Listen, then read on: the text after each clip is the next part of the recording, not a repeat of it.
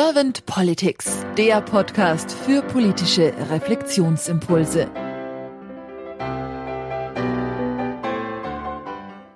Herzlich willkommen zu einem neuen Podcast von Servant Politics. Ich spreche heute mit Simon Schütter. Mein Name ist Claudia Lutschewitz. Guten Morgen, Simon. Guten Morgen, Claudia. Ich freue mich dabei zu sein. Ich freue mich, dass du gleich zugesagt hast, Simon, und das noch an einem Wochenende, dass du uns deine Zeit schenkst.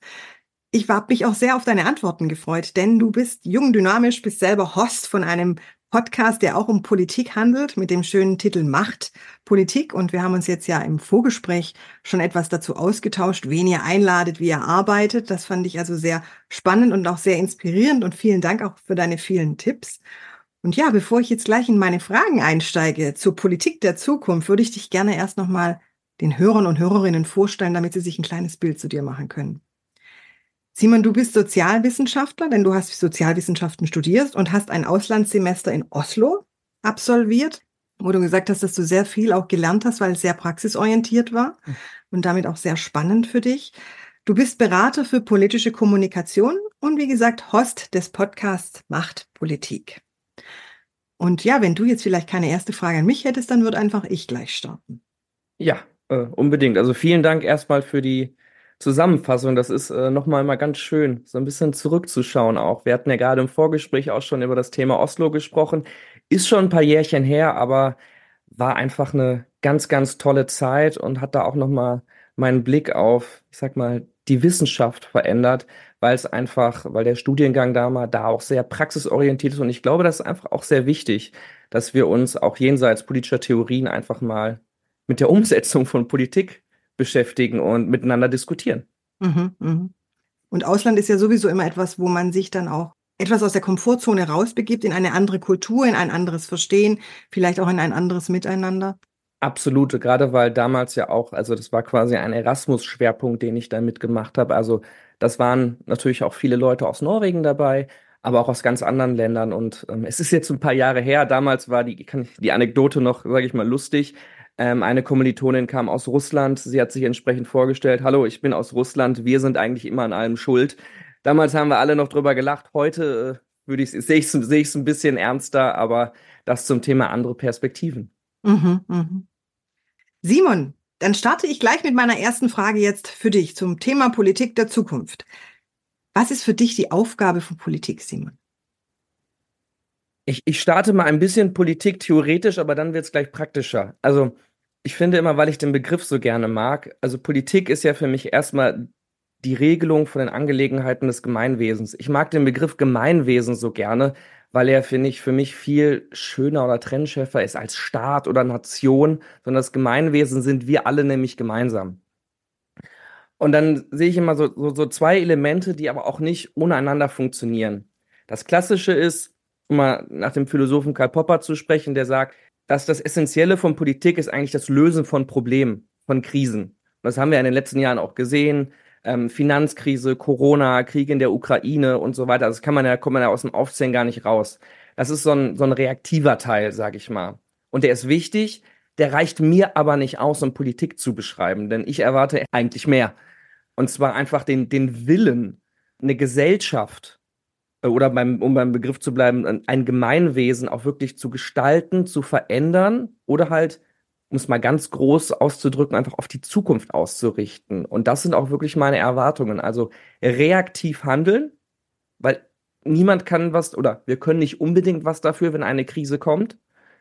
Aber gleichzeitig auch proaktiv bleiben und sagen, hey, wir wollen auch gewisse Dinge gestalten und eventuell verändern. Weil das merken wir jetzt gerade, nichts bleibt, wie es ist. Mhm. Also dieses ins Handeln kommen. Genau. Nicht nur reagieren, sondern eben zu agieren und auch vorher vielleicht zeitlich schon die Dinge eher zu sehen, zu visualisieren und zu erkennen. Das habe ich bei dir jetzt so rausgehört, ja? Ja, also der ehemalige Bundeskanzler Helmut Schmidt hat ja mal gesagt, wer Vision hat, sollte zum Arzt gehen. Ich halte die Aussage für Quatsch. So, weil Politik ohne Vision ist Verwaltung. Wenn du jetzt sagst, die Aufgabe von Politik orientiert sich für dich sehr am Gemeinwohl oder Gemeinwesen, dieses gemeinschaftlich etwas anzugehen, da hängt ja auch ziemlich viel miteinander drin und füreinander, also Kollaboration, Kooperation, auch Kreativität, weil wenn ich Visionen habe, muss ich ja auch kreativ tätig sein. Also, dass ich mir etwas vorstellen kann, diese Visualisierung, dieses auch Imagination, dass ich irgendwas habe, wo ich denke, okay, in diese Richtung möchte ich gehen, das sind meine Ziele, das sind, ist mein Purpose, wie es neudeutsch häufig mhm. so heißt. Wie nimmst du denn dann momentan die Politik wahr? Also wenn ich, wenn ich auf, auf die letzten Jahre schaue, ich würde jetzt schon wirklich einmal unterscheiden zwischen so, was ist jetzt in den letzten Jahren passiert und was war nochmal davor. Also in den letzten Jahrzehnten, finde ich, ist persönlich aus meiner Sicht sehr viel auf der Strecke geblieben. Da habe ich viel diesen reaktiven Teil gesehen, dieses Verwalten. Es waren viele Krisen, also haben wir uns nicht die Zeit genommen, wirklich zu gestalten. Und so ist quasi die Gegenwart lief gut. Es ging uns ja wirklich in den letzten 15 Jahren unverschämt gut. Also was sollen wir machen? Es soll alles so bleiben. Das hat sich in den letzten Jahren jetzt dahingehend seit Corona in jedem Fall verändert, weil wir gemerkt haben, oh, es muss was passieren. Und ich will gar nichts Parteipolitisches sagen, aber wenn man auf die aktuelle Regierung zum Beispiel schaut, die aus meiner Sicht einiges in die Hand nimmt, es passiert einiges, es passiert auch viel Falsches und auch die Kommunikation ist zum Teil wirklich Käse. Ich finde es aber zum Beispiel absurd zu sagen, dass es die schlechteste Regierung überhaupt ist, weil man immer sagen muss, es passiert ja was. Also Energiewende, Staatsbürgerrecht, Fachkräfteeinwanderungsgesetz, Bürgergeld, muss man alles nicht gut finden. Aber es gibt eine Idee, wie wir was verändern. Und das, man kann das alles ganz viel kritisieren und wirklich die Kommunikation ist zum Teil sehr schwach, aber trotzdem merke ich jetzt wieder, so sch schlecht vieles ist, wir kommen wieder in so ein Doing. Und das finde ich gut und das erleichtert mich ehrlich gesagt auch nach vielen Jahren, wo ich nur das Gefühl hatte, wir haben reaktiv gehandelt, in dem Sinne, was passiert gerade um uns rum. Und mit wir kann ich nicht mal uns alle meinen, weil ich glaube, wir waren gar nicht so an der Politik beteiligt. Also wir, die nicht unbedingt Mandat hatten. Und das finde ich so schade. Dieses aktiv sich auch mit einbringen in die Politik, ne? Egal, ob es jetzt auf Landes-, vielleicht sogar auch auf Kommunalebene ist, weil ich denke, dieses Mitgestalten, Mitwirken, außer dass man alle vier Jahre zur Wahl geht, ne, die Demokratie auch anders noch mit zu erleben und lebbar zu machen, denke ich, ne? Das ist das, oder? Was du ansprichst. Absolut, weil eine Wahl ist auch immer ein Stimmungsbarometer, ist auch richtig, ist auch wichtig, aber wir haben wirklich das Potenzial, viel mehr mit, mitzumachen, viel mehr mitzugestalten. Ähm, es gibt ja irgendwie häufig diesen Satz, ne, wenn du nicht wählen gehst, musst du nicht meckern, aber ich finde auch, wenn du dich sonst nicht beteiligst, musst du auch irgendwie nicht meckern, ne? Es ist halt so leicht zu sagen, das ist schlecht, das ist schlecht, aber du kannst ja, also wir haben wirklich die Möglichkeiten zu gestalten. Und wie du gesagt hast, das geht auch im Kleinen. Das geht hier vor Ort. Wenn ich einen Zebrastreifen haben möchte, dann setz dich für den Zebrastreifen ein. Der hm. schafft mehr Sicherheit. Was sind denn so ganz konkret deine Gedanken oder Wünsche so für die Politik der Zukunft? Ich habe jetzt mal so rausgehört, ja, Kommunikation derzeit nicht ganz so ideal, da könnte man auf jeden Fall dran arbeiten, aber du sagst, es ist was in Bewegung, so nimmst du es zumindest wahr, weil ja auch etwas umgesetzt wird, es wird ja auch gehandelt, wenn nicht alles vielleicht gut verstanden wird und gesehen wird von mhm. allen, aber es ist auf jeden Fall was in Bewegung und auch Aristoteles sagt ja schon, das Leben besteht aus Bewegung. Deswegen meine Frage ganz konkret an dich. Was sind deine Wünsche für die Politik der Zukunft? Mhm. Also drei, drei Sachen würde ich, würde, würde ich da nennen. Zum einen wirklich diesen Mut, das Systemische zu hinterfragen. Also, ich will jetzt nicht, nicht das große Wirtschaftssystem hinterfragen, aber zu sagen, den Mut zu transformativen Ansätzen. Was können wir verändern? Das ist das, was ich, was ich zuerst meine. Das, das wünsche ich mir, dass wir das, uns das beibehalten, beziehungsweise dass das noch stärker ausgeprägt wird. Und das zweite ist, und das ist, finde ich, ganz zentral, ist ähm, der Mut zur Ehrlichkeit, es wird nicht alles gleich bleiben. Dass wir das auch den Menschen sagen, nochmal deutlich zu machen. Wir sind laufend in Veränderung und es, das wird für uns alle auch schwierig, aber wir wollen das gestalten. Und das dritte ist wirklich die Beteiligung von Menschen. Also die Menschen an der Veränderung, die wir ja gestalten wollen, an, sie daran auch teilhaben zu lassen. Weil ich glaube, am Ende, wenn wir wenn die Menschen das Gefühl haben, sie, sie haben Teil, sie beteiligen sich, tragen sie auch eine Verantwortung. Und das finde ich so wichtig. Und dann tragen wir gemeinsam die Verantwortung sowohl für das Gute, aber auch wenn es nicht klappt, können wir sagen, okay, wir waren aber daran beteiligt, das ist eine gemeinsame Verantwortung und das wünsche ich mir. Hm.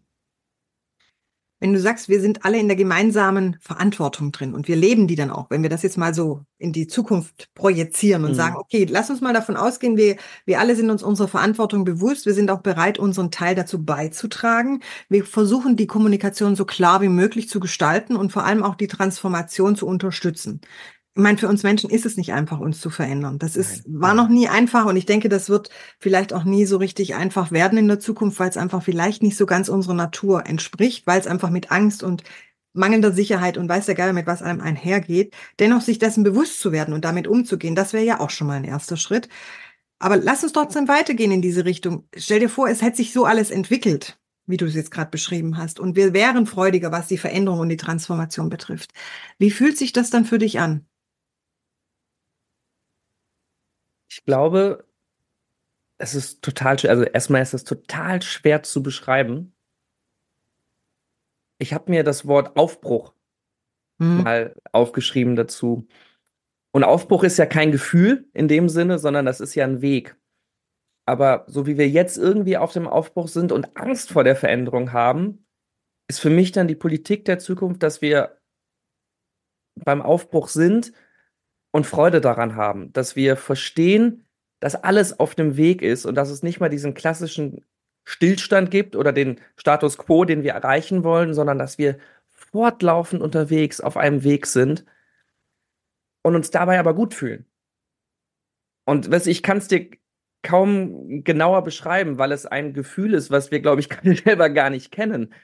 Ähm, aber einfach positives Gefühl zu haben der Veränderung, ich stelle mir das toll vor, weil ich glaube, dann können wir auch wirklich Ängste, Ängste auflösen, die einfach aktuell verständlicherweise da sind. Mhm.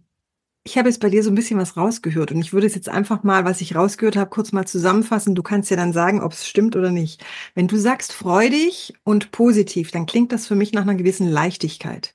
Und ich glaube, diese Leichtigkeit, auch im politischen Raum, die fehlt uns mitunter. Kann es sein, dass du das mit Leichtigkeit auch verstanden hast, das Positive, dieses, weil Freude ähm, positiv, dieses auch unbelastet, das hat ja oft auch, auch was, was einen auch trägt. Und das hatte ich so ein bisschen jetzt rausgehört bei dir. Ja, ich glaube, Leichtigkeit ist tatsächlich der perfekte Begriff dafür. Weil Freude, mir geht es ja nicht nur darum, ach komm, wir haben alle Spaß, sondern Leichtigkeit ist wirklich, die, da sehe ich die Bereitschaft. Das finde ich einen sehr treffenden Begriff, ja. Dann lass uns mal in die nächste Frage eingehen, und zwar zur Demokratie. Das ist ja jetzt was, was wir jetzt äh, in diesem Jahr in unserem Podcast ganz neu aufgenommen mhm. haben, die Frage zur Demokratie. Simon, wenn du an Demokratie denkst und was ja gerade auch so durch die Medien wabert, weil tatsächlich viele Dinge sich ja wirklich unschön entwickeln in unserer, sagen wir mal, Weltgeschehen. Es ist ja nicht nur Deutschland, sondern es ist ja leider auch weltweit, was sich jetzt gerade so ein bisschen in den letzten Jahren immer weiter verfestigt. Was ist für dich Demokratie oder was verstehst du unter Demokratie? Mhm. Wir haben ja gerade schon drüber gesprochen, dass wir uns von Beteiligung ein bisschen mehr erwarten, als alle paar Jahre wählen zu gehen. Und den Punkt möchte ich echt nochmal noch mal hart machen. Ich habe damals meine Bachelorarbeit auch schon ein paar Jährchen her über Jürgen Habermas geschrieben, über deliberative Demokratietheorie. Im Kern geht es darum, herrschaftsfreie Diskurse und dabei gemeinsam eine Lösung zu finden. Ist super theoretisch, ist eine normative Theorie, sagen natürlich auch alle, ach, das gibt's doch in der Realität gar nicht. Äh, ehrlich gesagt habe ich das im Praxistest in meiner Bachelorarbeit hat es leider auch nicht so gesehen funktioniert. Ist ja auch alles in Ordnung. Aber ich orientiere mich so gerne daran, weil ich finde, ähm, dass das total wichtig ist. Wir sind in einer Gesellschaft, das muss man ja sicher auch mal vorstellen, sagt ja genau, es ist alles so schlimm heute. Wir sind erstmal in einer Informationsgesellschaft in dem alle Menschen drumherum hier die Möglichkeit haben, sich umfassend zu informieren. Ja, sie können sich auch falsch informieren, aber wir haben eine unfassbare Informationslandschaft, wenn ich das mal überlege, also an die Zeit meiner Großeltern. Also bei aller Liebe, aber ich glaube, die hätten nicht unbedingt an politischen Diskursen zur aktuellen Lage teilhaben können. Ne? Die sind aus dem aus dem, aus dem, aus dem, aus dem Dorf. Äh, damals gab es kein Internet, du hast vielleicht die Dorfzeitung gehabt, du hast vieles gar nicht mitbekommen. Und ähm, heute sind wir da auf einem ganz anderen Stand. Und das, das würde ich mir einfach wünschen, ne? dass wir, wir haben so viel Potenziale, uns zu informieren und dass wir einfach auch mal in diese Diskussion, in die Debatte einsteigen zu Themen miteinander. Ähm, das ist für mich auch eine, eine moderne Form von Beteiligung.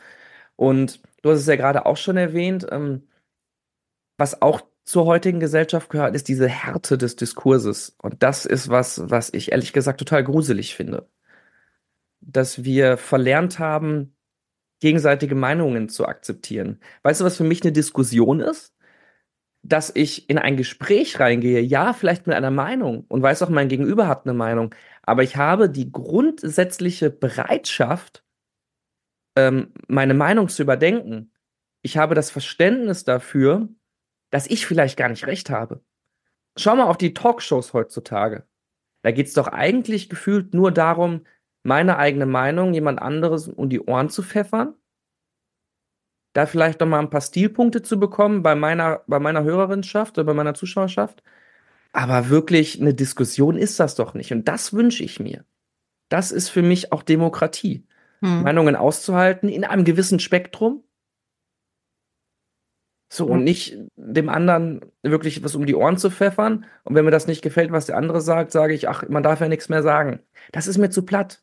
Mhm, mhm. Ja, eben auch dieses, die Stärke auch zu haben, zu seiner eigenen Meinung zu stehen, aber auch die Stärke zu haben, die Meinung anzupassen oder gar zu ändern. Wenn man merkt, oh, der andere hat gar nicht so Unrecht oder hm, er hat mich jetzt doch oder sie hat mich jetzt doch überzeugt und es dann nicht als Schwäche zu sehen, wenn man seine Meinung geändert hat, sondern eben als Wachsen, als Veränderung, als Transformation. Ich finde das eine to totale Stärke. Zwei Punkte dazu, und das ist auch mhm. nochmal mit dem Blick auf die heutige Politik dazu. Ich finde es einmal eine totale Stärke, wenn Leute sagen, ähm, wow, da hast du mich überzeugt, da würde ich meine Meinung ändern. Das ist das Erste. Und das Zweite, das finde ich auch nochmal ganz interessant. Wir sind ja heute in so einer Zeit, wo niemand zugeben darf, wenn er irgendwas gerade nicht weiß. Gerade in der Politik. Und ich weiß, ich weiß nicht mehr wo, da habe ich es gelesen. Eigentlich sind die größten Experten die, die bei anderen Themen sagen, oh, weiß ich gar nicht oder die ne, weil sie das zugeben, darum weißt du, ach, wenn sie sich dann aber zu was äußern, dann haben sie da wirklich Kompetenz. Also da mal so, wir sind nicht allwissend, wir haben nicht die Weisheit mit Löffeln gefressen. Und ich glaube, ne, hau fünf Leute zusammen, da kann eine tolle Lösung draus kommen, ohne dass es ähm, die hundertprozentige Idee von dem ist, was eine Person vorher sich gedacht hat. Mhm. Ja, weil die Gefahr eben ja auch die ist, dass wenn du zu sehr in der Expertise bist, dass du dann auch wieder diesen Scheuklappenblick hast, eben in der Expertise, die dann aber auch, du kannst dich ruckzuck vergaloppieren, in die falsche Richtung rennen oder auch anderes nicht mehr sehen, erkennen, ja. nicht mehr systemisch die Dinge anschauen, aus einer Art Metaperspektive. Simon, wenn du an die Demokratie nochmal denkst, lass uns noch mal kurz da zurückkommen, weil du jetzt auch die Meinungsäußerung und die Meinungsvielfalt angesprochen hast. Wie fühlt sich denn für dich gelebte Demokratie an? Also ich würde dann echt darauf aufsetzen, was ich, was ich gerade gesagt habe, dass wir lernen, miteinander zu diskutieren. Ich respektiere die Meinung der anderen Person. Ich halte es für möglich, dass die andere Person recht hat. Ich lasse mich eventuell überzeugen. Oder wirklich, man entwickelt gemeinsam eine Lösung. Und ich glaube, das ist so ein befriedigendes Gefühl, weil man dann wirklich gemeinsam etwas schafft. Und das würde ich nochmal unterstreichen. Mhm. Demokratie ist das Gefühl der Gemeinsamkeit. Und dann sind wir wieder, sind wir quasi wieder beim Gemeinwesen, weil mhm. wir das nur gemeinsam gestalten. Und dieses Gefühl möchte ich wieder viel stärker haben. Mhm. Ja, dann sind wir auch bei den Worten Co-Kreativität, Kollaboration, Kooperation. Dieses eben etwas gemeinsam, etwas bewirken, über das Selbst zum Gemeinsamen zu kommen. Martin Buber sagte doch mal so schön diesen Satz über das Du zum Ich. Ja. Dass man tatsächlich genau. da etwas zusammen auch dann verwirklichen kann. Ich bringe im Podcast ganz gern diese Kanzlerfrage, deswegen stelle ich mhm. sie jetzt auch mal dir, Simon. Ich glaube, du weißt jetzt, was auf dich zukommt, Simon. Stell dir mal vor, du wärst jetzt Bundeskanzler geworden und du hättest ein Team an deiner Seite, das so schwingt wie du. Ja, das sich ganz gerne in die Transformation begibt, das klar und transparent kommunizieren kann und auch will, äh, das auch interessiert ist, also auch offen ist und das eine gewisse Leichtigkeit sich wünscht für den politischen Apparat, so würde ich es jetzt mal nennen. Mhm. Das und auch, ähm, das aber auch sehr offen ist, das System, das politische System zu überdenken und vielleicht am einen oder anderen Punkt des Systems auch anzusetzen, zu sagen, an diesem Punkt des Systems müssen wir arbeiten, damit wir im System besser wirken können. Was wären denn so ein bis zwei deiner Fokusthemen, die du auf mhm. jeden Fall gleich mit deinem Team zu Anfang anstoßen wollen mhm. würdest? Also der Klassiker wäre jetzt für mich zu sagen, ne, mein Herzensthema ist Klimaschutz. Das nehme ich aber nicht, weil ich würde mich gerne noch mal darauf beziehen, was ich, was ich bisher gesagt habe. Ich würde als Fokusthemen äh, Bildung Arbeit und Rente nehmen. Und warum? Weil das für mich drei so fundamentale gesellschaftliche Themen sind, die man aus meiner Sicht ähm, partei- und regierungsübergreifend behandeln muss. Und ich würde wirklich versuchen, das zu schaffen. Also Bildung, Arbeit und Rente. Ich würde die Ministerien äh, parteilos besetzen, also wirklich mit Expertinnen und Experten. Und da wirklich versuchen, ich mag den Begriff jetzt nicht, also darum, ich nenne ihn jetzt nicht Deutscher Pakt, sondern eine Art, ein ähm, Gemeinwesenpakt zu entstehen, dass wir sagen, ey, das sind drei Sachen, wir müssen da jetzt ran. So, unser Rentensystem, so wie es jetzt ist, funktioniert nicht mehr. Da müssen wir gemeinsam debattieren und gucken, wo kommen wir dahin. Die Zukunft der Arbeit wird durch Digitalisierung und künstliche Intelligenz sich massiv verändern. Was heißt das für uns alle? Und was heißt das für die Bildung? Also das fängt an von, unser Bildungssystem ist nicht sozial gerecht. Künstliche Intelligenz hinterfragt auch, wie unsere Bildung läuft. Also ich fand damals ganz interessant, wo jetzt gesagt wurde, ach, Jetzt können irgendwie Schülerinnen und Schüler einfach über ChatGPT ne, sich Ergebnisse liefern lassen. Ähm, ist ChatGPT das Problem oder die Art und Weise, wie wir Bildung sehen? Oder wie bei uns Bildung läuft? Und diese drei Themen würde ich gerne komplett übergreifend ähm, debattieren und voranbringen, frei von jeglicher Parteilogik und dabei natürlich auch ähm, die Bürgerbeteiligung noch, noch voranbringen. Ähm, es gab jetzt zuletzt, gibt es jetzt die ersten Bürgerräte. Ich finde sowas eine total tolle Sache ähm, weil da auch wirklich spannende Ergebnisse rauskommen. Und das würde ich wirklich versuchen dabei. Und warum mir das bei diesen Themen auch nochmal so wichtig ist, ist bei, wie bei so vielen, vielleicht bin ich Kanzler für vier Jahre, vielleicht für acht Jahre, aber diese Themen, die haben halt nichts mit Legislaturperioden zu tun, die denken halt in Jahrzehnten. Und so müssen wir das auch machen. Ich danke dir, Simon, für deine Impulse, für das Teilen deiner Gedanken und meine allerletzte Frage an dich, habe ich dir jetzt irgendeine Frage nicht gestellt, die du gern beantwortet hättest zum Thema Politik der Zukunft? Also vielen, vielen Dank, liebe Claudia. Das hat mir Spaß gemacht, weil ich es auch echt immer noch mal schön finde, so in so einem Podcast sich noch mal in Ruhe Gedanken zu machen, wie man eigentlich auf Politik und ne, auch auf Demokratie blickt. Und ein Podcast ist einfach eine tolle Möglichkeit, diese Gedanken auch noch mal auszuformulieren. Du hast mich ja immer wunderbar aussprechen lassen, wenn ich äh, vor, vorangegangen bin. Und entsprechend bin ich sehr zufrieden. Mir hat Spaß gemacht. Ähm, und ja, dann nochmal sagen, vielen Dank. Für mich äh, bleibt keine Frage offen. Ja, wunderbar. Dann danke ich dir, wünsche dir noch einen schönen Tag, ein schönes Wochenende, Simon, und sag nochmal vielen herzlichen Dank für deine Zeit. Bis Wünsche bald. dir auch. Bis bald.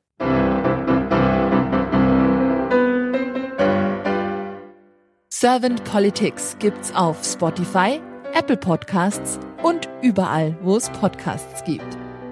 Abonniert uns gerne und hinterlasst uns eine Bewertung. Servant Politics, der Podcast für politische Reflexionsimpulse.